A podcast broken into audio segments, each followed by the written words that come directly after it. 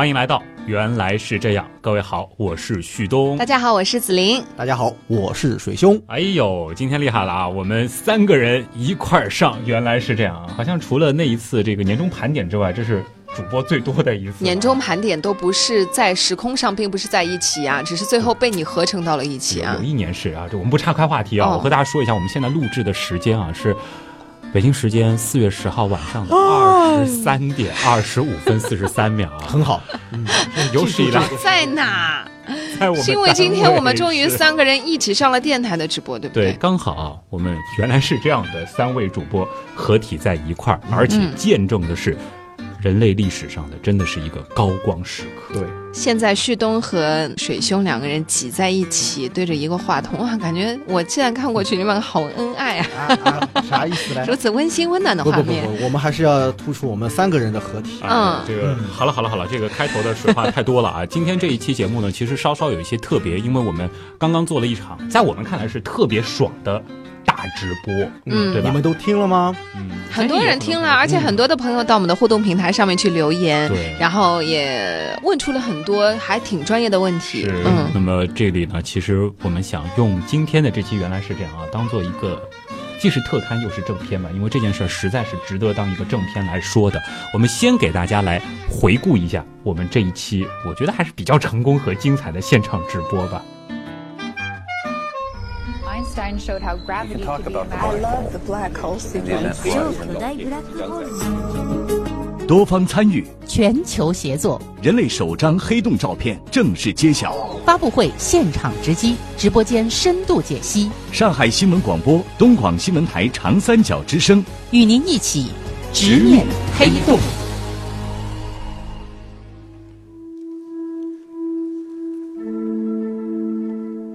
各位听众，各位观众，这里是上海新闻广播、东广新闻台长三角之声双屏联播的直面黑洞特别直播。各位好，我是旭东。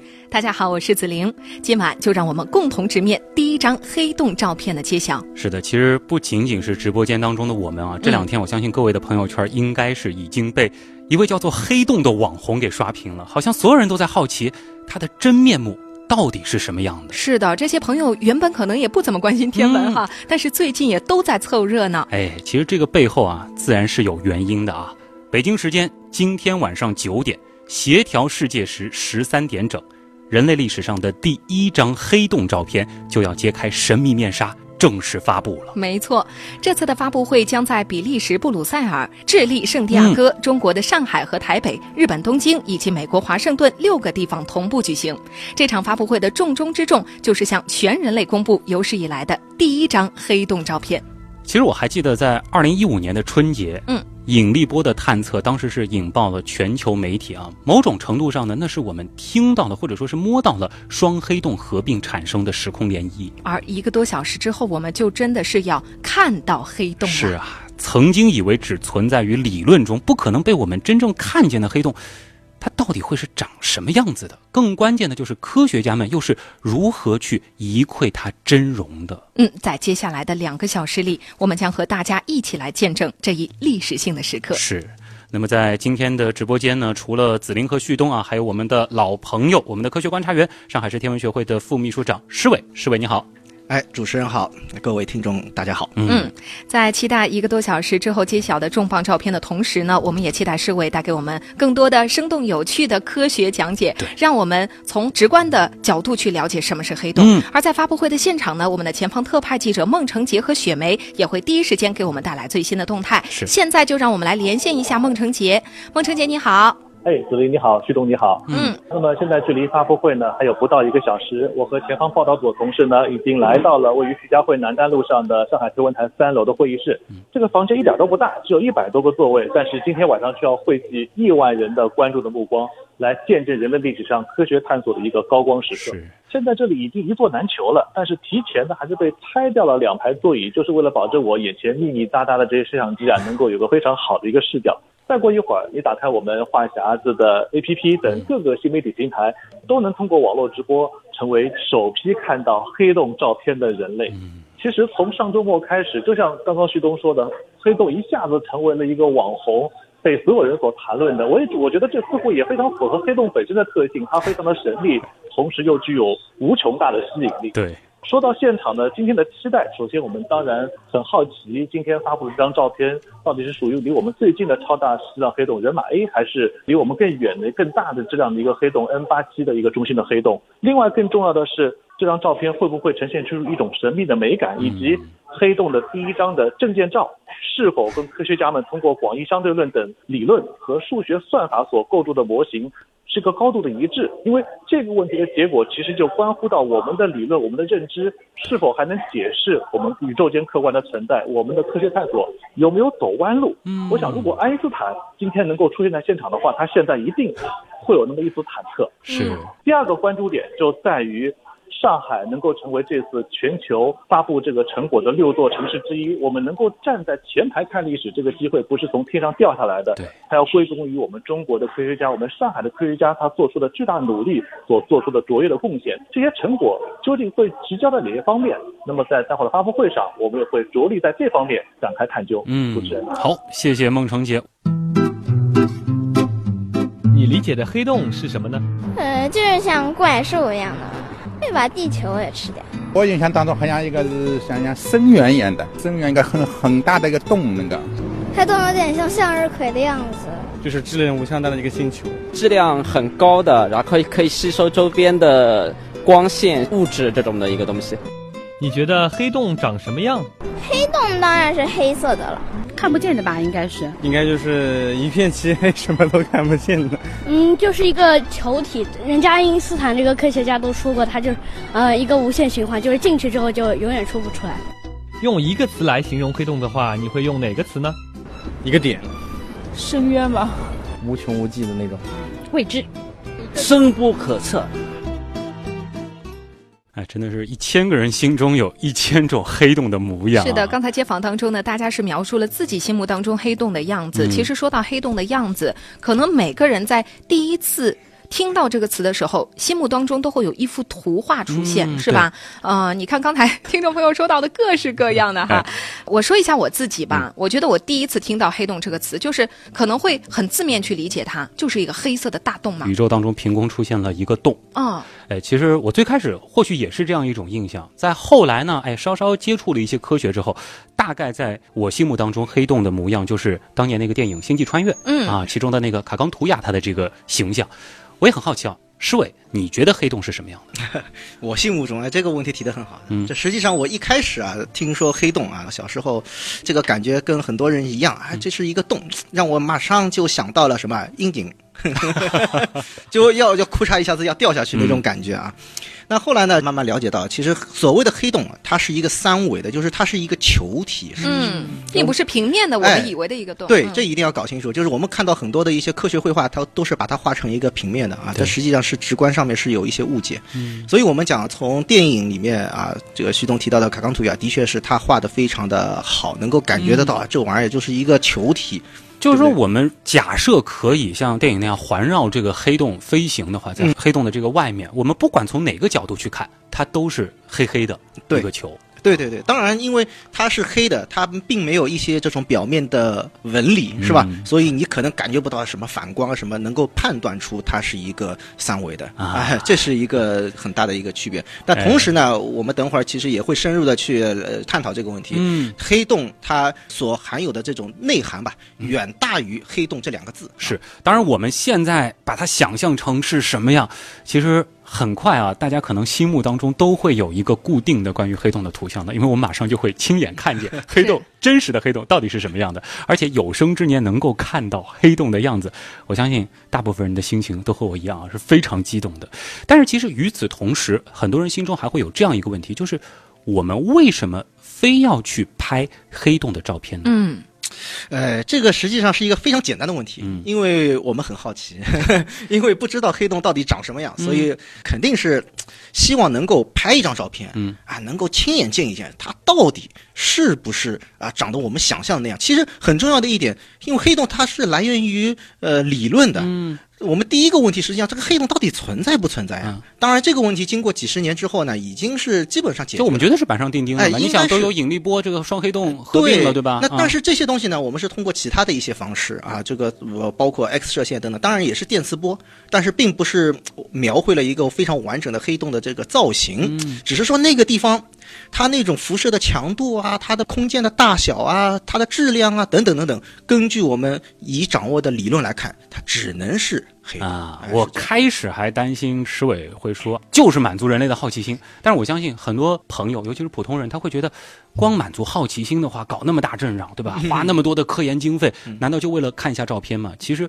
从天文学研究本身，它的意义已经非常重大了。嗯，但是获得这个黑洞的照片，还有一些实际意义的是吗？就是可能会和我们的生活更加的相关一些。呃，很多人都会问这样一个问题啊，包括天文也好，航天也好，很多这个东西好像很高大上啊，嗯跟我们生活到底有没有什么关系？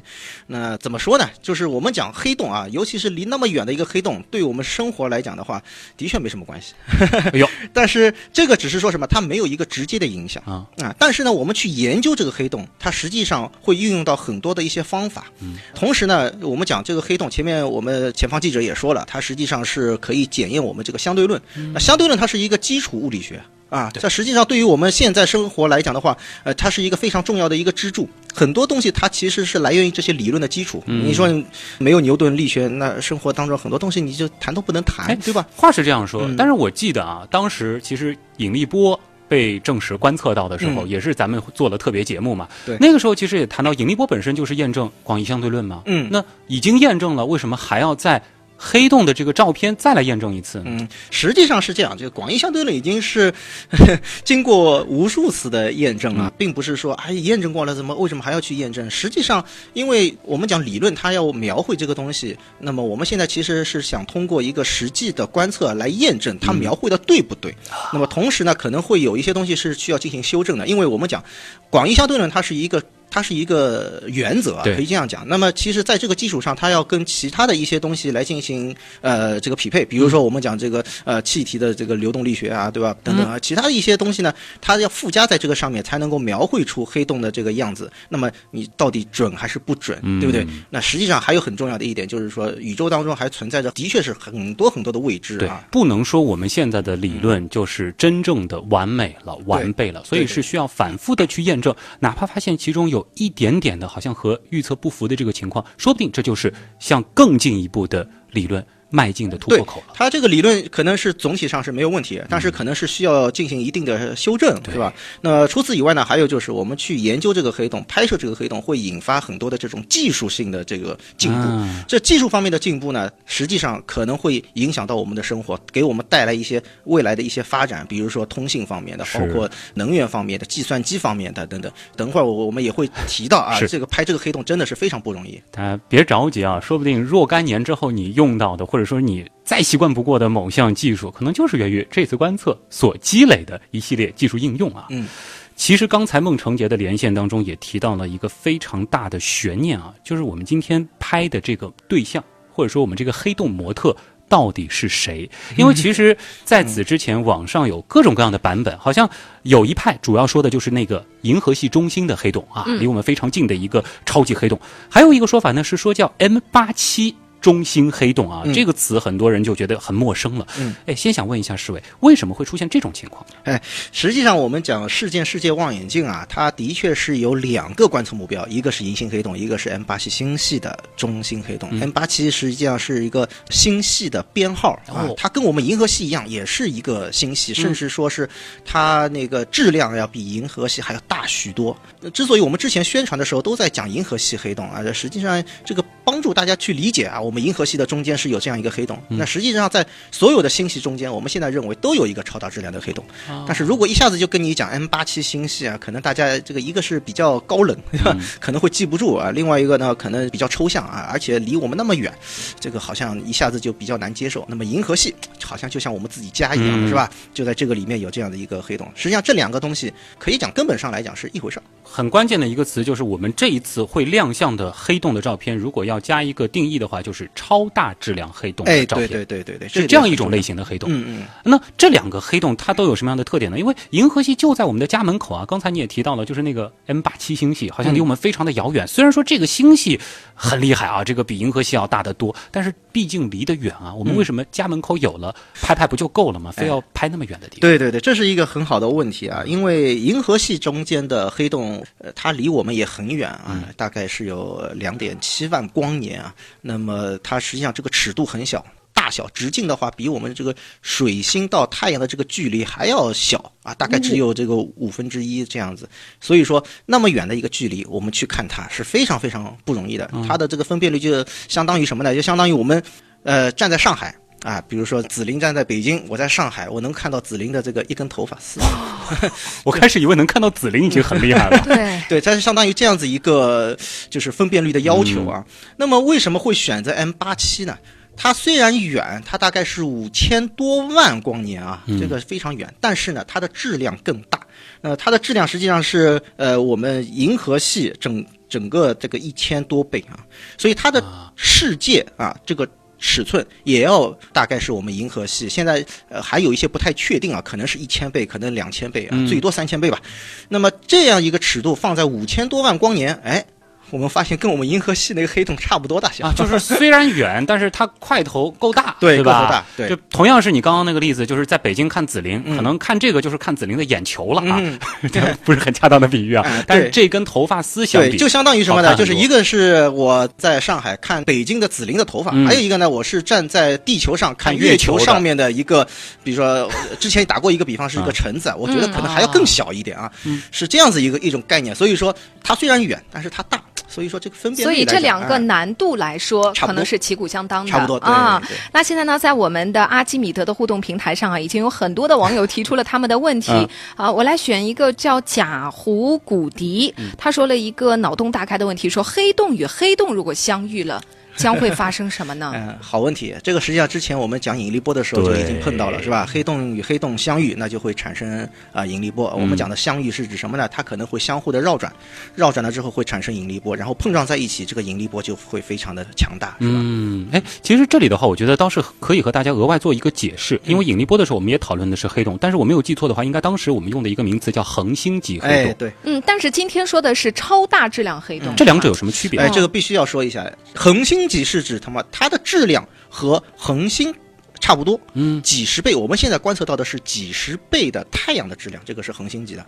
那么超大质量是个什么概念呢？是百万倍的太阳质量，这后面差了好多零，好多零，甚至它可以把这个范围扩大到几十亿甚至上百亿倍的太阳质量，所以这个跨度是非常非常大，对吧？所以它们表现出来的一些性质也会不太一样啊，包括我们讲这个引力波的这种情况，嗯，它的频率啊，它也会不一样。然后包括我们讲黑洞的形态、吸积盘，它的明亮程度，还有在不同的电磁波辐射的这些强度，哎，这个是差异会非常巨大。就所以虽然都叫黑洞，但是在宇宙当中，黑洞的类型有很多种。嗯，就是我们大致是按照质量来进行分类，那当然还可以通过其他的方式，什么呃旋转啊等等，还有其他的一些分类的方式，对吧？嗯，原来是这样的。好的，那现在时间是来到了二十点十九分，按照之前的计划，发布会即将开始，媒体入场了。那不知道我们身处现场的记者都准备的怎么样了？现场又有没有关于黑洞真容的蛛丝马迹呢？我们马上来连线前方的记者雪梅。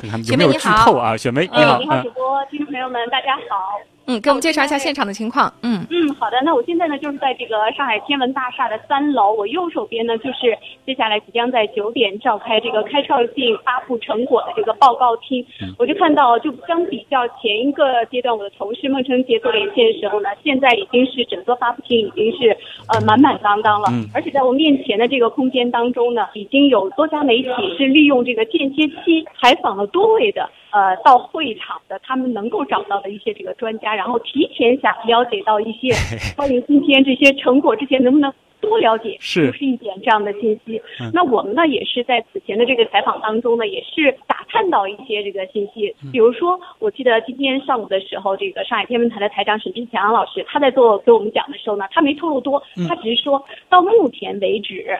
外界的，无论是媒体的还是公众号透露的一些信息当中呢，关于今天这个成果的有真也有假。啊，所以这悬念很强啊对对对，这句话就让我们一下子就对今天晚上的这个到底揭晓的这张照片到底是什么，它会能让我们看到什么，就充满了一个期待。是。那到底今天晚上这个照片我们能够透露一些什么信息呢？我们也找到一位专家，嗯我们的专家就是我们上海天文台的副研究员左文文文文老师，他现在就在我旁边。我们来现在就对文文老师做一个现场采访。好的，好的。嗯，能不能跟我们说一下，就是就你所了解，能够给我们今天晚上的这个成果，这张照片能够透露什么样的信息？透露一点点。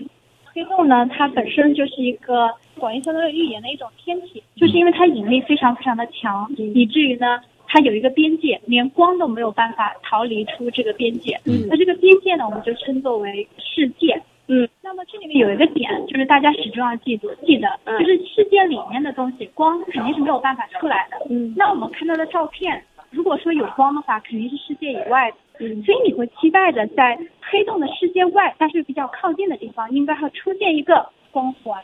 哎，对，这就是今晚我们看到的一个点了。大家去看一看黑洞的照片，是不是全黑的，还是说有一个环？然后大家在看这个照片的时候，有几点可以透露，大家注意一下，这个有没有环？这个环长什么样子？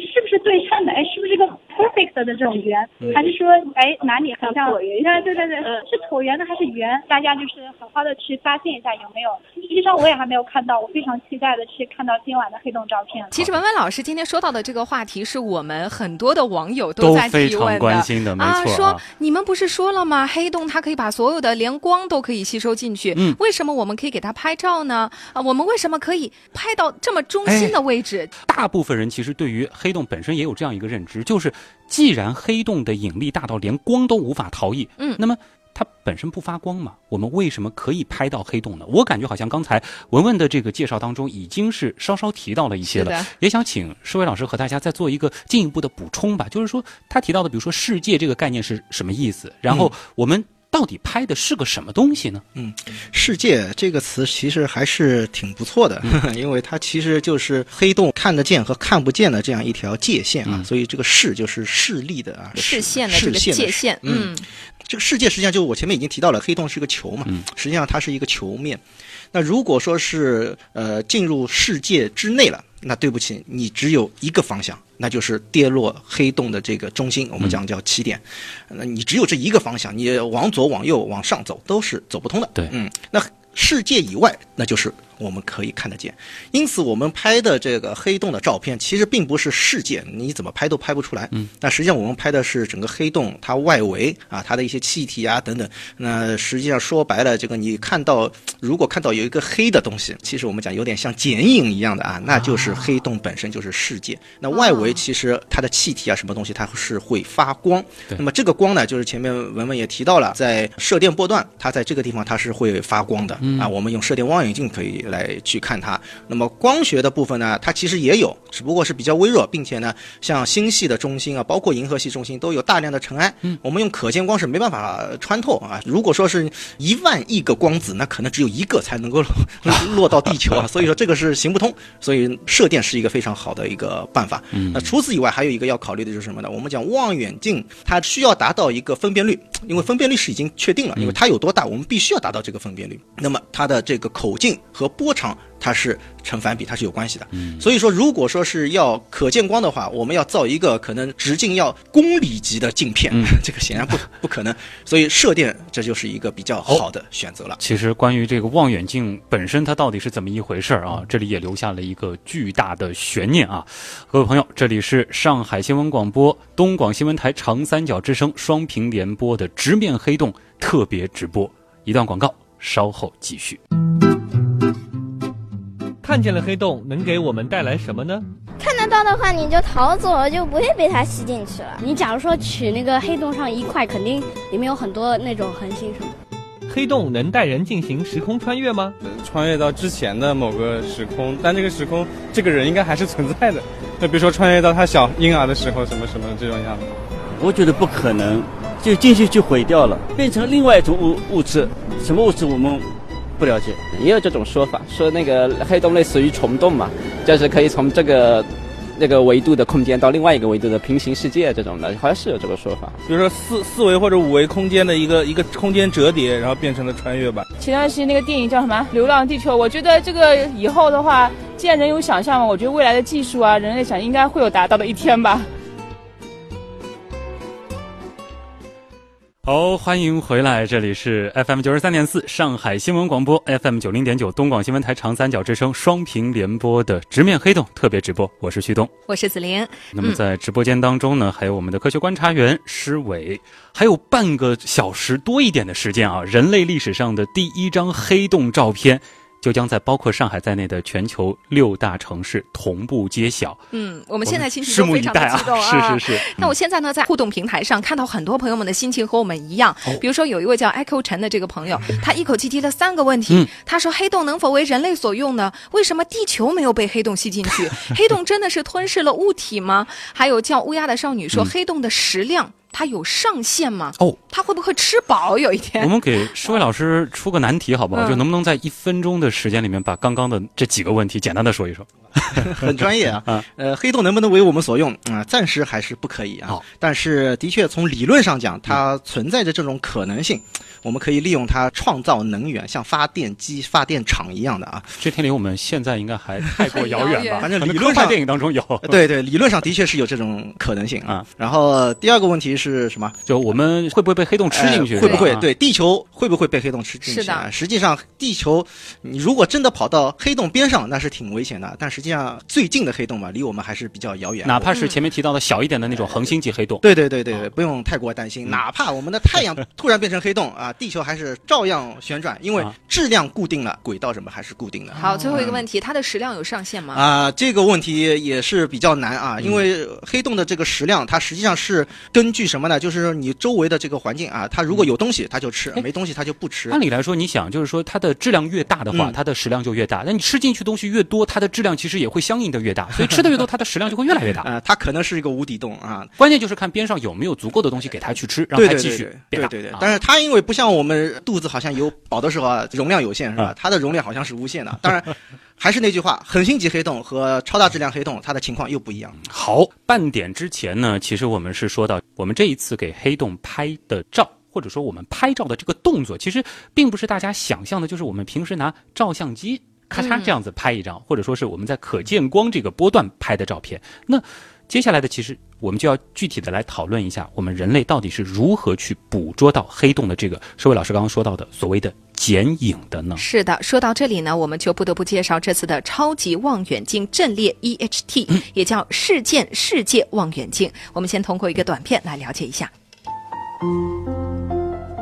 EHT 也就是我们所说的事件世界望远镜 （Event Horizon Telescope）。它是一个由全球射电望远镜网络组成的大型望远镜阵列。科学家们设想，通过协调世界各地现存的射电望远镜，来模拟一台地球大小的超级望远镜。这个计划始于2015年，来自全球三十多个研究所的科学家们一起参与，将分布在全球不同地区的八个射电望远镜组成了一个阵列。理论上，它的有效口径可以达到地球的直径那么大。这八台射电望远镜分别位于南极、智利、墨西哥、美国亚利桑那州、夏威夷以及西班牙。正是这个虚拟望远镜网络捕捉到了我们今天看到的黑洞影像，或者更准确地说，它捕捉到了影像背后的信息。之后，科学家们又用了两年的时间来分析这些数据，终于将照片重印出来。哎，不知道大家现在明白没有啊？其实拍到黑洞的并不是单一的某一台望远镜。而是一个巨大的望远镜阵列所组成的网络，而且啊，大家应该还注意到另外一个细节，就是这些可都是射电望远镜，不是我们平时啊好像首先想到的那种光学望远镜啊。所以其其实我们只是接收到了大量的数据，而不是真的直接拍到了画面，是吗？嗯，那我们怎么去理解就是这个数据和画面之间的关系？嗯嗯。的确，在讲到射电的时候，大家可能还是比较抽象啊。那实际上，首先明确一点，我们所说的这个射电也好，X 射线也好，它们都是呃和可见光一样。它是电磁波的一部分啊。实际上从这个来讲的话，本质上是跟我们看到的光是一样的。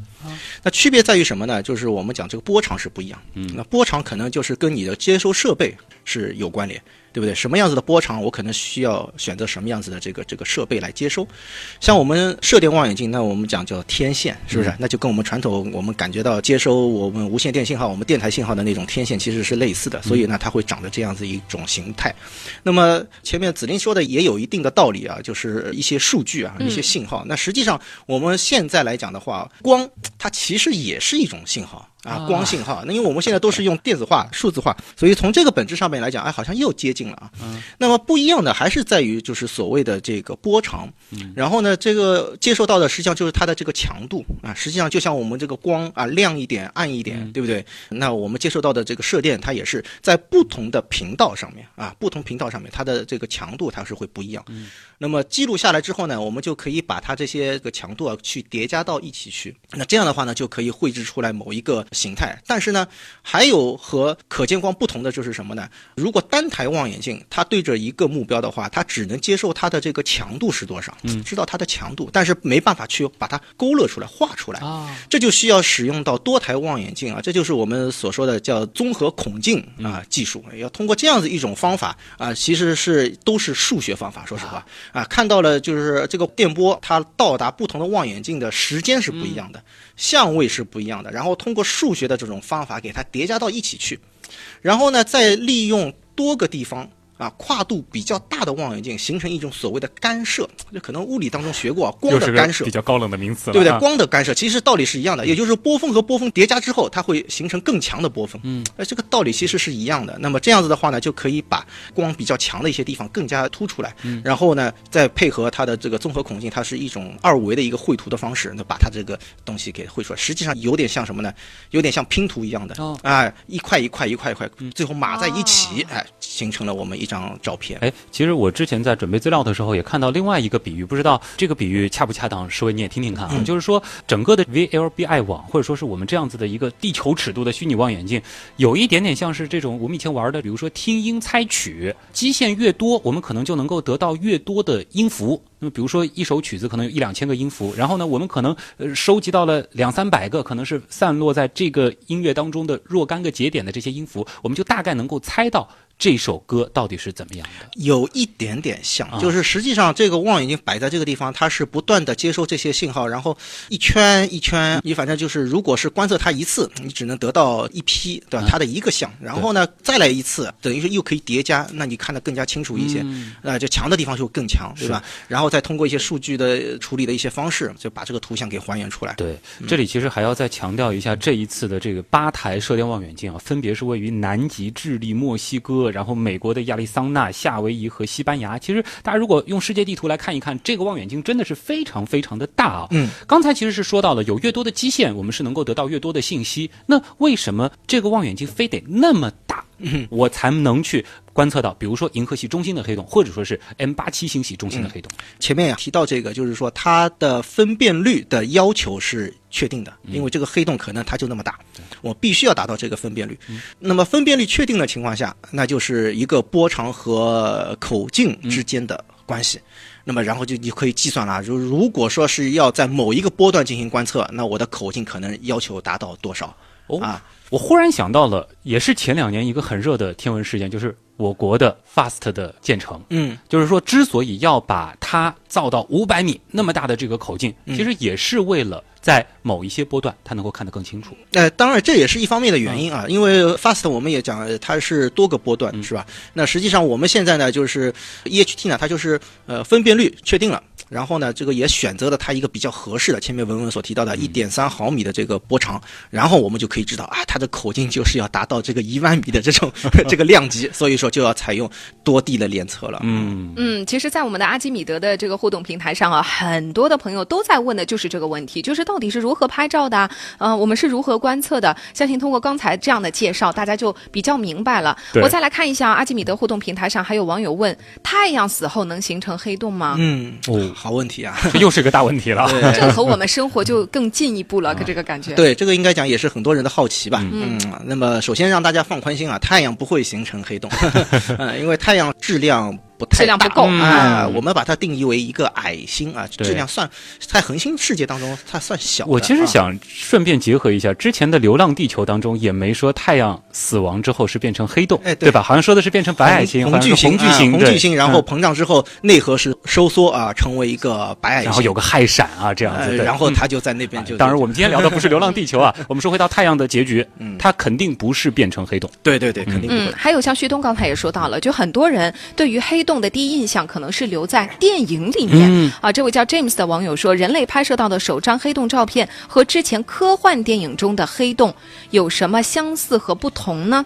哎呦，这个就等着现场看吧。等着一会儿看了是吧没吧？错没错，我们等真正的这个黑洞的照片发布之后啊，我们来做一个比较。其实最经典的一个大家的问题就是，它会和电影里的一样吗？哎，这个实际上很有意思。大家如果注意到我们直播的一个海报，嗯，这张照片啊，黑黑的是吧？哎，好像不是那么好看。它实际上是我们应该讲第一张黑洞的模拟图，嗯，很有意义。它上面都是一个点一个点，都是是通过数学计算给弄出来的。对那后来呢，计算机不断的这个模拟之后呢，哎，它出现了会更多的一些细节。嗯，电影当中的黑洞，那首先先给大家泼个冷水，它是经过渲染嗯啊，经过处理之后，而且把一些这种大家容易搞混淆的、非常科学、非常实际的一些情况，反而给它弱化了、嗯啊，所以看到非常漂亮。其实电影它本身还是有艺术层面的一个 需求，对吧？如果真的搞得太科学了，反而可能普通人看不懂了。对，举一个例子，前面其实文文也已经剧透了，嗯就是什么呢？就大家可以想象一下，我们现在电影当中那个黑洞，它是对称的吧？对，对不对？哎而且其实整个的这个我说配色啊，也是比较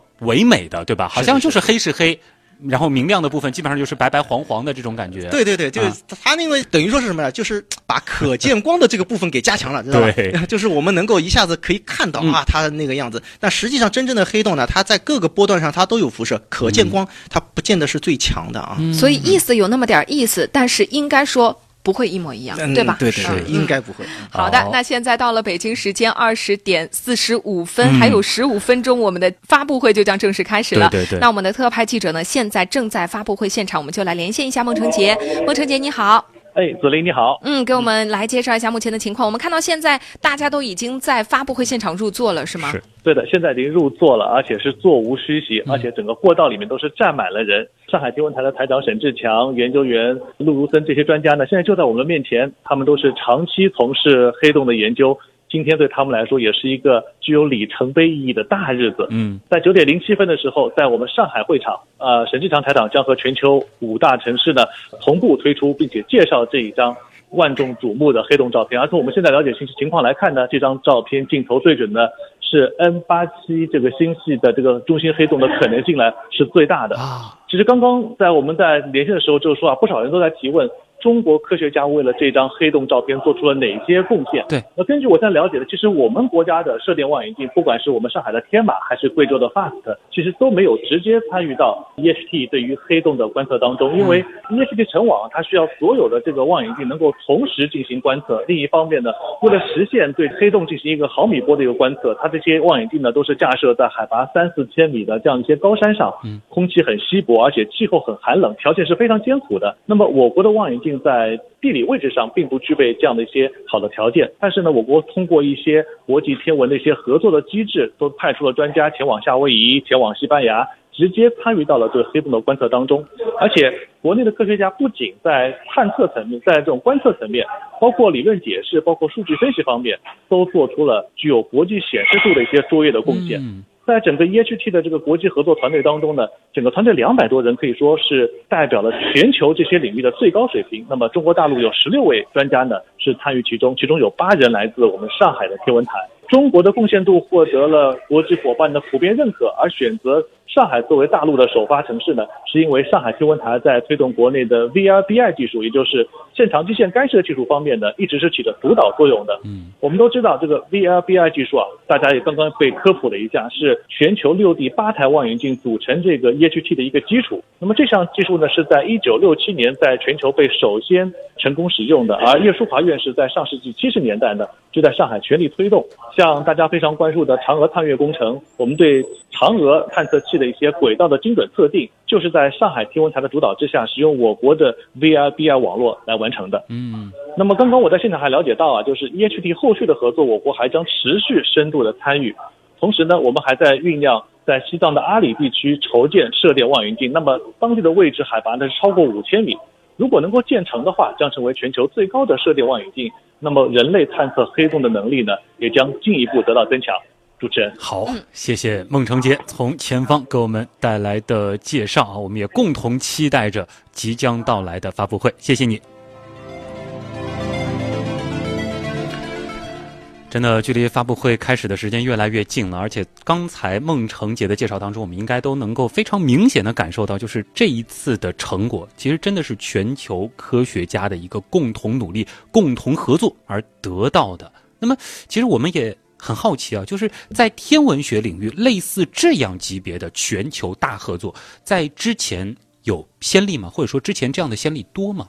应该说非常多哦。那实际上前面提到的这个肾上基线，的确我们国内有，国外都有，而且是跨大陆的啊。这个实际上是很早就已经有了，并不是什么很新鲜的一个事情。因为我们必须是借助地球 这样子的一个天体的尺度，对对，才能可能对有一些极遥远或者是极小的天体进行一个观测。对对对，应该讲地球的直径啊，一万两千多公里呢，实际上这是一个天然的一个大口径望远镜。是，当然这就必须要发展这种技术。那么其实距离我们比较近的，就是上次引力波那个，其实也是啊全球的一种合作。对，那这一次的这种联合发布啊，这种形式，你觉得它的这个背后还有哪些有意思的点，或者说是意义？呃。我觉得这个也是非常好，就是说大家都参与了，让大家都能够呃一起来享受啊这样一种快乐，是吧？包括比如说呃我们国内对黑洞也更了解了，然后对天文也更关注了，是吧？然后呢，我们也是觉得能够亲眼见证，你看能够在中国发布，那就是有中文的解说，对吧？包括就直接的能够面对这个事件，这个意义应该是非常大的。对，而且其实我们会更有一种参与感。之前好像觉得啊一些这个重大的科学发现，很多时候可能是一些欧美科学家做的，或者说他们可能就是在欧美做一个发布。但这一次啊，直接就是在中国啊，我们有发布会，那给大家感觉真的是完全不一样。而且就实际上这个我我感触也很深，为什么呢？就过去比如说一些事件吧。我都很关注啊，但是呢都很辛苦，因为他们都是在北京时间啊半夜里面，甚至说是凌晨啊两三点钟盯着，非常累啊。那么他既然能够在中国发布，那肯定得考虑我们这边的时差问题，是吧？所以说他就协调了一个非常好的一个时间，黄金段啊。嗯，所以协调世界时，这次是十三点全球同步发布啊。是的，我们也来看一下现在网友有什么问题啊？可好玩了，我觉得不仅仅是问题，有一些这个可能是调侃吧，也很有意思。我先来说一个哈。德邦大总管他说：“孙悟空的金箍棒无限缩小的话，它能不能塌缩为黑洞呢？”无限缩小，很科学。无限缩小当然会了。当然会是吗？好像有一个概念，对不对？就是说，那我再问一个问题：是随便什么东西，它无限缩小都可以成为？对对对对对，就是我们讲不考虑它的可操作实际操作，对对，不考虑这个问题，因为理论上讲，它大小、它的尺度啊，它只要小到一定的这个程度，这个程度呢，我们把它称之为叫十瓦西半径啊，只要小到这个程度啊，你说地球，我给它缩小，缩小到这个几个毫米啊，它它就可以变成黑洞，或者说就是把旭东、把紫菱，或者把施伟老师，只要压缩到。你有这个能力压缩到某个半径之内，史瓦西半径之内，对对，我们就都变黑洞了。对对对对，是这样的。嗯，那还有 Living 说，黑洞的结局会是什么呢？会不会未来全宇宙黑洞越来越多，导致全宇宙都是黑洞？我能不能先补一个去年的一个新闻事件？当然，这个事件可能让大家有些忧伤，就是霍金先生的离世。对对对对。对霍金他提出来的一个就是黑洞辐射这样一个概念，实际上就是回答了一个问题：黑洞以后会怎么变化啊？怎么发展？那他的认为就是黑洞它不仅是吃东西，它实际上还会蒸发啊，还会向外进行辐射。当然这个是量子层面的这个问题啊，比较深啊。就是说白了就是说黑洞它也会越来越小，它其实不是纯粹的只进不出。哎，对，就是说。它的这个质量越小的黑洞，它越容易蒸发；质量越大，那它就是相对来讲寿命越长啊。这个寿命是长到我们无法想象的。那么当然也有可能，前面也讲了，就是大质量的恒星，它的结局基本上啊，就是我们讲的，比如说质量超过十倍啊、二十倍以上啊这样子的这个恒星，那它的最后的结局就是黑洞。一些小质量的恒星，那它。它不见得是黑洞。但是呢，你说黑洞越来越多，那是不是会把它们都吸过去？这个呢，也要看情况啊，也并不一定。但是的确，好像从理论上讲，黑洞的确是会越来越多，越来越大，对吧？他们会并合啊，这个的确是有这种可能。如果结合前面德邦大总管问的，就是孙悟空的那个金箍棒啊，无限缩小，它变成的黑洞。考虑到金箍棒本身不是很重，可能它的这个寿命也很短。哎，对，是这样子的。嗯，那我们有一位网友正好也问到了一个跟刚才施伟说到的问题相关的事情哈。我唯空他前面问到的问题，我们已经解决过了。他说他很好奇黑洞周围扭曲的空间在照片上会呈现出什么样子？照片上霍金辐射能不能显示出来呢？哇，这个都是非常厉害的这个听众，今天高手云集啊！我们的听众当中，把我顶在前面了。因 为 我们可以这么说啊，的确，我们拍照片拍出来的东西，它其实就是一个时空扭曲的一种现象的这种体现。我们应该是可以看出一些来的，但是你要讲它的到底这个这个变化在什么地方？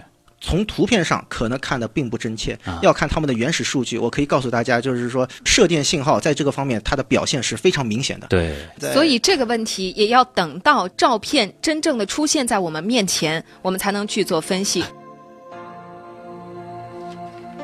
啊，其实，在我们的社区当中啊，大家各种各样的问题很多啊，还是有类似于像小米提的问题，就是黑洞会把我吸走吗？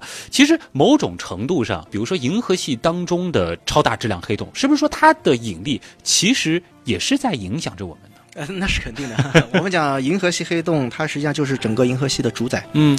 整个银河系，我们讲可能是有两千亿颗恒星啊，嗯，都围绕着它在转。大家可以想象一下，它的这个势力范围有多大？嗯，也就是说，我们是跟随着太阳一块啊，以每秒钟两百多公里的这个速度在绕着它转。哎，这个其实要追问一个，因为很多朋友其实都有这样的好奇：既然银河系中间有这样一个大怪物，这样一个大黑洞，为什么我们没有被它吸进去？或者说，最后我们是不是都会被它吸进去呢？啊，这个又是一个很大的一个问题啊！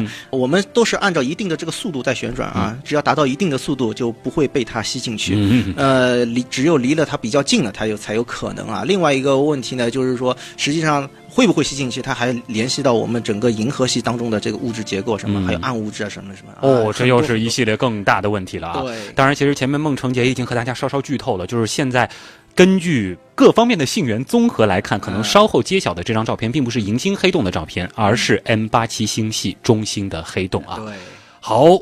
各位听众，各位观众，上海新闻广播、东广新闻台、长三角之声双屏联播的直面黑洞特别直播，其实就在两分钟之后的北京时间二十一点整，协调世界时十三点整，中科院上海天文台将与全球多地同时召开新闻发布会，宣布事件世界望远镜的一项与超大质量黑洞照片有关的。重大成果。从今天晚上的九点开始，我们将转播发布会的实况，共同来见证首张黑洞照片的诞生。在整个发布会的进行过程当中啊，位于虹桥路直播间内的旭东、紫菱以及我们的科学观察员施伟老师呢，其实也会一直陪着大家来见证这个人类历史上的高光时刻。我们会第一时间来为您解读现场的情况啊，我们也共同的期待。Einstein showed how gravity could be a matter. I love the black hole theory. 多方参与，全球协作，人类首张黑洞照片正式揭晓。发布会现场直击，直播间深度解析。上海新闻广播、东广新闻台长三角之声，与您一起直面黑洞。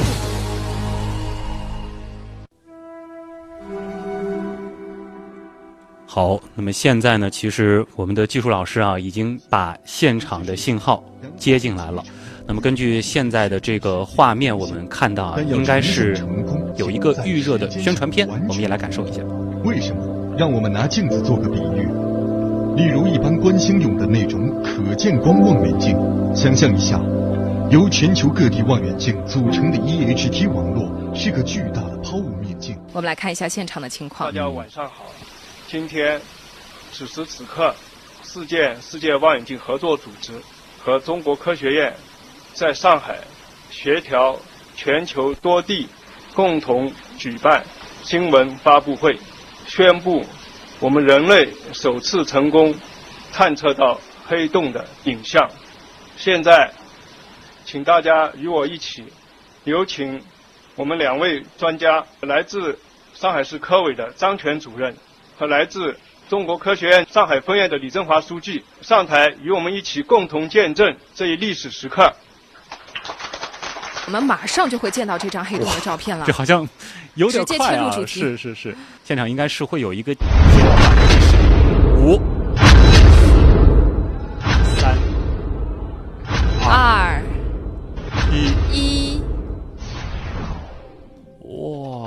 现在大屏幕上已经显示出了。我先给大家来描述一下，其实有一点点。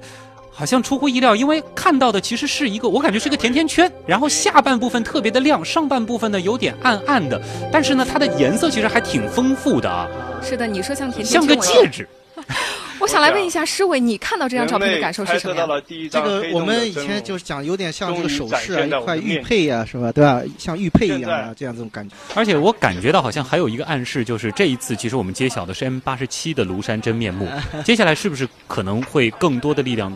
落在银河系中心的黑洞身上。呃，对，那当然，实际上银河系的黑洞就过去在不同的波段上啊，其实已经做过这方面的这个研究啊。所以呢，说实话，呃，客观的来讲，M 八七对我们来讲是更为神秘啊，更有意思。因为其实银星黑洞它基本上什么样子的话，过去有一个大致的轮廓，只不过现在就更加清晰一些。而且就是说，因为我们可能身在银河系当中，我们对它其实能够产生的一些影响，相对还是比较熟悉的。呃，应该讲就是机会会很多。Einstein showed how gravity could be I love the black hole theory. 多方参与，全球协作，人类首张黑洞照片正式揭晓。发布会现场直击，直播间深度解析。上海新闻广播、东广新闻台长三角之声，与您一起直面黑洞。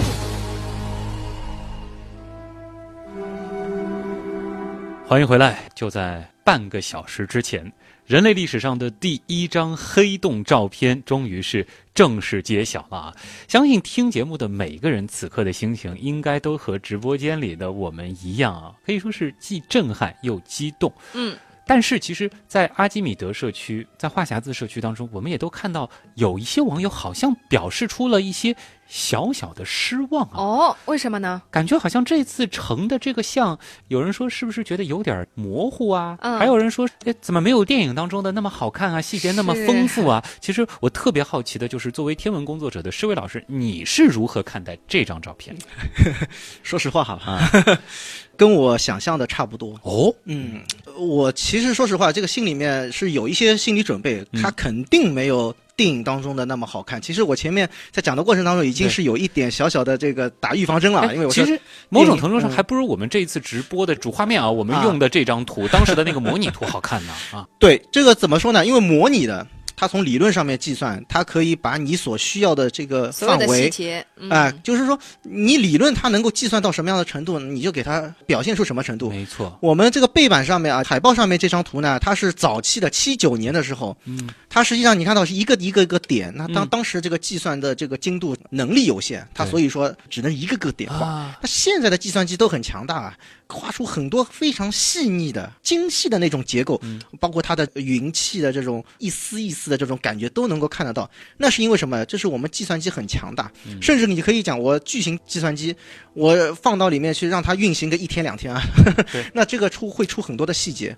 那这种照片呢，它是用射电望远镜，它在一个一个。就是如果把天空当中啊这么小的一个范围当中，再给它切分成若干块，其实有一个很好的一个解释，就像我们拍照片，就普通的照片，如果精度不是很高，你会发现有马赛克，对不对？模糊，对，道理是一样的，因为我们直直接拍，它肯定会有一些什么呢？就是分辨率这个极限嘛。对不对？明白了，我可不可以这样理解？就是说，因为刚才施伟已经说到了，就是我们其实可以模拟出一个非常逼真，或者说非常接近于理论当中真实黑洞的这个模样。嗯，那我们按照我们的这个成像能力，我们把这个模拟出来的图像，我把它模糊处理了，或者说是我把它按照我们地球上有限的这个观测能力，用这样子的东西也去模拟一个。如果出来的图像和今天发布的这个图像是高度接近的，那就可以证明我们的理论是真实的。对，实际上如果说你。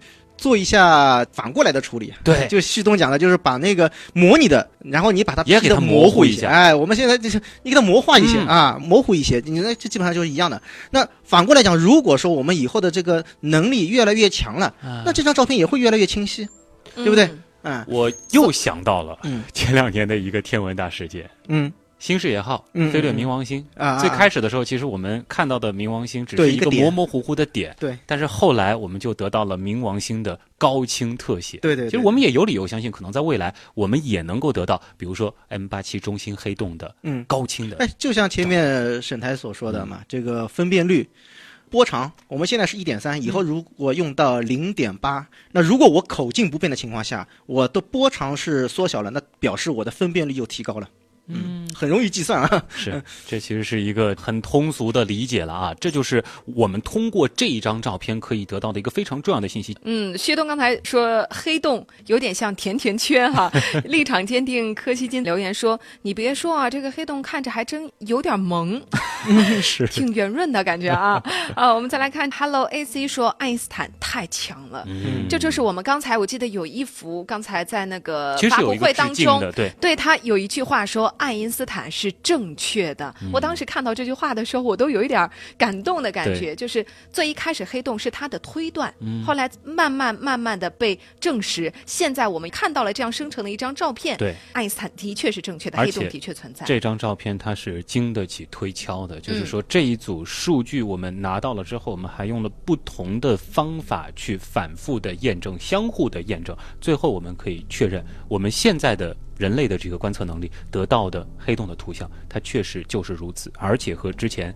我们所预测的嗯高度的一致。哎，那的确呢，前面在整个发布会的过程当中，同时也给我们做了一些科普，对吧？比如说嗯我们会看到它是不对称的，它南北两边它的亮度是不同的。嗯，刚才其实也介绍到了一些，这个市委能不能再再给我们展开来介绍一下？嗯？对，这点很重要。这就是我们看到和那个《星际穿越》当中卡坎图亚那种啊不太一样，是吧？因为什么？这个是我们所说的多普勒效应，就也就是说，黑洞外的这个吸积盘啊，它实际上是在高速的旋转啊。当然，超大质量黑洞它的旋转的速度呃不会像恒星级黑洞那么快啊。那么这种旋转，它在我们射电波段，它就很容易去表现出来，因为什么？因为它的这个波长很短，然后呢，呃我们现在其实设备很灵敏啊，所以说就能够很明显的就感知到它这个速度啊，就是说它是离我们啊越来越近，还是离我们越来越远。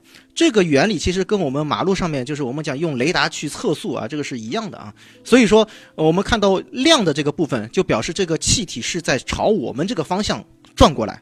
那么上面那一端啊比较暗的，那就是气体正好是反方向，离我们远去。那这样的话呢，大家就可以脑洞出来，这个黑洞是吸积盘是怎么样呢？是由下往上啊，这样子再做一个逆时针的这样旋转。对啊，所以说你能够马上就能够想象到啊，这个黑洞就是说它的一个赤道面啊，它实际上是竖着的啊，对吧？嗯其实有一个这个小的细节，刚才我们在整个发布会的直播的过程当中，我们也嗯是提到了，就是说它出现了动态的这个黑洞的图像。对对对，也就是说，我们其实，在真实拍到的这个黑洞的这个过程当中，嗯我们也得到的是一组黑洞的动图。对，这很好理解啊，就像我拍照片一样的，我拍照片我就咔嚓一张，嗯，那我如果是拍录像呢？啊，对不对？那录像其实它是好多帧照片啊，嗯其实道理是一样的。那实际上我们是观测了十天，拍到的实际上是一组啊。哎，那也就是说，其实黑洞它这个周围的环境，嗯它变化的还是比较剧烈的。仅仅就是十天的时间，其实在天文尺度上，它是非常短的一个瞬间，但是嗯我们却能够得到黑洞的很多的不同的表现。啊，那实际上你要说它的这个速度，它肯定是在一天里面它就会转好多圈，是吧？它其实旋转的速度很快。那十天里面，就是我们讲它不会有一个根本性的变化，比如说它有一个大爆发什么的，这个可能不会有。但是我们能够观察到它这些气体是在旋转，这个应该是没有问题的，就相当于我们是摆了一个摄像机在拍录像一样的，对吧？嗯那除了这个不对称性，还有什么是在你看到这张照片的时候，除了说，哎，这跟我想象的差不多，嗯。有没有出乎你意料的，或者让你一看还觉得挺惊喜的部分呢？嗯，有一点点不一样的就是，大家看到它这个亮的这个部分啊，它集中在下面，它并不是像我们你看到这个模拟图啊，我们就是黑黑的那个模拟图，它是扁扁的，对对不对对？它这个吸积盘应该是比较的扁、嗯啊，稍微宽一些的这种，这个好像还不是这个样子啊。那就么感觉给人一种是俯视图的感觉。哎，有对对对，但这个其实背后还透出，包括刚才沈先生、陆先生也都提到的，嗯就是说可能有一个引力透镜的这样一个概念，然后把黑洞背后的这个东西透到了前面。对对对对，给人一种俯视图的错觉，是这个原因吗？嗯，引力透镜啊，这肯定会有。就首先引力透镜它是会把背后的这个光给折过来啊，这是一定会有。大家在电影《星际穿越》当中是看的非常明显，它是把这个方面给一定程度上是强化了。那么另外一方面呢，就是说这个吸积盘，它其实这个我接下去还要看它那个后续的啊，有一些包括论文它所解释。那么它这个吸积盘它的一个吸积率到底是多少？之前是有这个说法，就是说它的吸积率相当于什么呢？就是十年吧，十年吃掉一个太阳，就相当于一天吃九十个地球这样这样子一个 食量很大啊！对对对，那是不是这个样子？那肯定是可以通过他们这些数据可以来得出这样子一个结论的。所以这一次联合全球的一个观测，我们所得到的不仅仅是这张照片，更重要的就是一大堆的数据。嗯这个数据其实真的是个宝库，对对对在后续的几年，我们还有很多的宝藏可以从中间挖出来。那是绝对的。今天啊，已经同步发布了是有六篇论文啊。这个所以产出今天也是很高啊。工作才刚刚开始，对是吧？对对对对嗯或者说是到了一个阶段性成果可以发表的一个对可以秀了节点，啊但是后面还有更多的数据嗯，等待着被挖掘。是的。再见。啊，我们其实一直在强调啊，就是说人类历史上的高光时刻啊，大家总是非常的振奋啊。包括在我们的阿基米德社区，包括在我们的话匣子 FM 里边呢，都有很多的朋友在转发一张图片，就是说我们共同见证了历史。那其实关于首张黑洞照片诞生的意义，我们今天已经聊了非常的多了。还有一点时间啊，其实我也想请施伟给大家来做一个天文学角度的一个展望，就是说。在未来，或许我们还能期待哪些关于黑洞的新发现？你想，我们听到了、摸到了，今天连看都看到了，还有什么我们可以去探索的点呢？嗯，其实黑洞是一个很大的话题啊、嗯有很多未解之谜。哦，呃，首先我们讲这个那么多黑洞，前面也讲到从几十倍太阳质量到几十亿倍啊太阳质量那么大的跨度，实际上我们现在还有中间一段，就是几百个、几千个啊，就是几百、几千、几万这一段，我们把它称之为中等质量黑洞。嗯，现在只找到非常少的这个数量，那它们到底在哪里？对吧？还有这个超大质量黑洞它是如何形成的？我们都知道引力波是黑洞和黑洞并合，对不对？嗯那你想几十倍、几十倍，砰并一下，这得并到什么时候才能够对 这个几百万倍，是不是？所以说这也是一个未解之谜啊，嗯还没有完全搞明白。那还有呢，就是什么？就是关于黑洞，你说它的一些结构，我们可以看得到它呃还不是特别的清晰，能够看到一个世界啊，这是圆圆的，是吧？还能够看到啊，这个是有气体在转，但是它的吸积盘到底是有多大？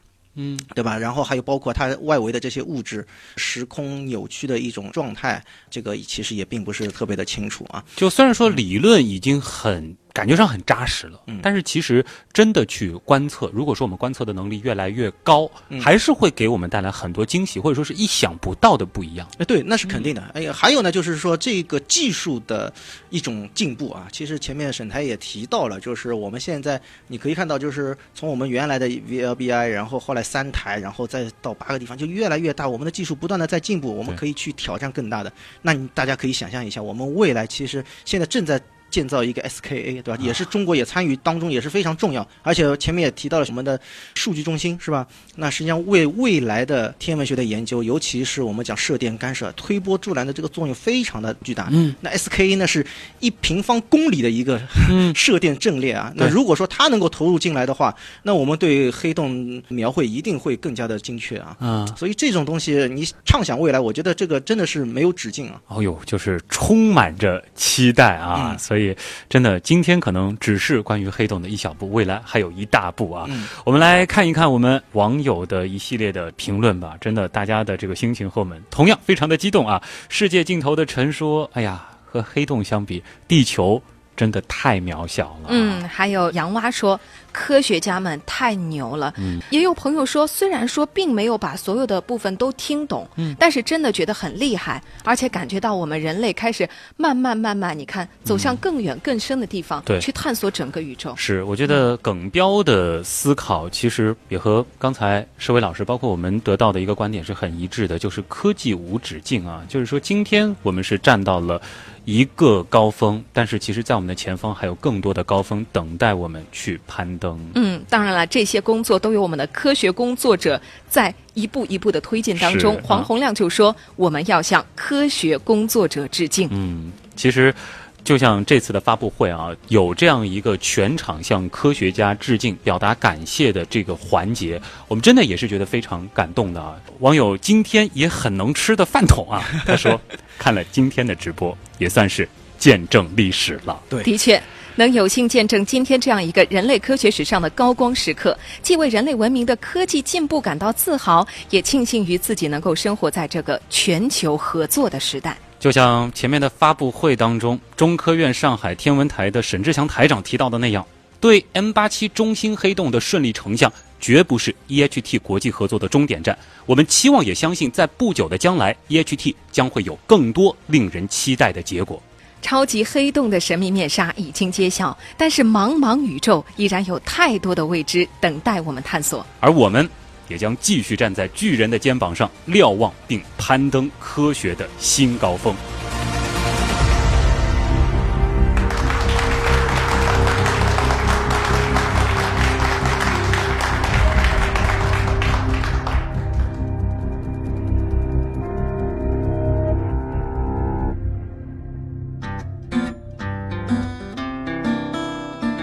曾经的我啊，是一个科学界的小白，就是什么都不懂。你现在已经是问不倒小姐了。嗯、对，现在我是问不倒小姐。嗯然后呢，这一次其实整个在黑洞的大直播，包括准备的过程当中，其实水兄给到了我特别多的支持。我知道他虽然很忙，但他还是抽空一直在回我的微信，我才能够组成我自己做的那些视频的稿子。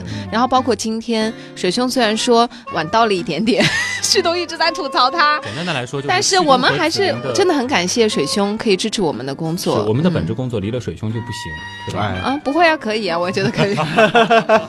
我也很乐意听到这句话。啊、不过水兄真的还是很帮忙啊！这一次其实我们简单的做一个评价的话，就是我觉得某种程度上，而且其实刚刚我也和我们的这个老同事啊，这个都做了一个确认，真的是起码是上海广播有史以来第一次针对科学事件的新闻发布会。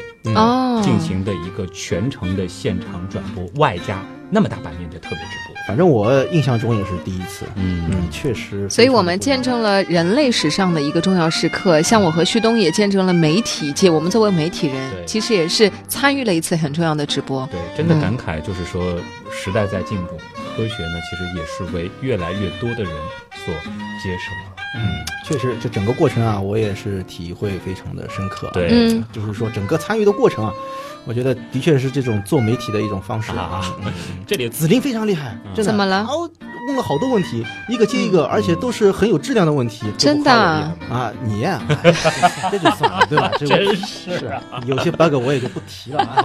好好好好好，这个这个欢迎大家来找茬。这个我们其实做节目，尤其是直播节目，还是会有很多的这个瑕疵的，对吧？那有什么关系？我之前就说了，我们作为科普工作者，多多少少，特别有的时候，如果篇幅有限的话，没有办法把一件事情说得非常的确切，可能还是会存在一点点小的瑕疵。但是我们要做的事情就是引起大家的兴趣，并且让大家可以自己去寻找更多的答案，更深层次的答案。是啊，这个有水兄这样的专家存在，我们还是做好我们的本职工作，就是把节目本身做得更精彩。是啊，你别那么客气哈。好了，其实水兄刚刚已经跟我说了，就是他觉得这一期直播啊，虽然是整整两个小时，但还是有点意犹未尽。是的，他就强烈要求，原来是这样，本周还得再加一期。你别说呢，我作为主持人，我觉得我都没有听够呢。啊、嗯，现在要不一起留到啊？好，呃，紫菱这很不容易啊，这个两个孩子的妈啊，这个而且小儿子还嗷嗷待哺的这个阶段，这个十点结束了，留到现在啊，已经是二十三点三十分了。嗯、这我们先让紫菱回家，接下来的时间呢，我将和水兄。共度良宵。哎呀，又要所以你们要继续录吗？过夜了，我们要现场赶制一期最新的《原来是》。哇，真的佩服你们！好吧，你们的精神，你们为科学付出的精神。大家多帮我们这两期节目点点赞啊，转转朋友圈啊，嗯，包括到我们的什么原品店啊，去这个下下单啊，嗯就不枉我们做这些事儿。倒不是为了，呃因为他们很辛苦，我觉得真的是在参与的过程当中，在了解的过程当中，觉得是很有意思的一件事情。而且，虽然离我们很遥远，但你仔细想想，好像又和我们有脱不开的关系。嗯说实话，就是这样的科学大事件，能够作为亲历者，不仅仅是见证，我们可能在这个事件的传播过程当中起到了一丁点的这种助推的作用。嗯。也觉得足够的荣幸。对，而且你的朋友圈里，如果你不只是转发那一张，也许有的人说像甜甜圈，有的人说像那个煤煤球炉啊，各种这样照照片，就是除了搞笑之外，如果你还能转发出一些有质量的东西，嗯别人也许会对你刮目相看。是比如说您现在听到的这期，原来是这样啊，嗯，直面黑洞特刊，以及啊，接下来您将听到的。我们的第二百四十九期节目正片啊，其实都是非常值得大家来呃，在这次事件的热度之后，静下心来理性去思考和关注。对，我们在原样当中也会呈现给大家，又有一些干，又有一些水，还有一些花絮啊，一起来分享，很丰富啊。嗯，那么咱们正片再见啦，拜拜，拜拜，拜拜。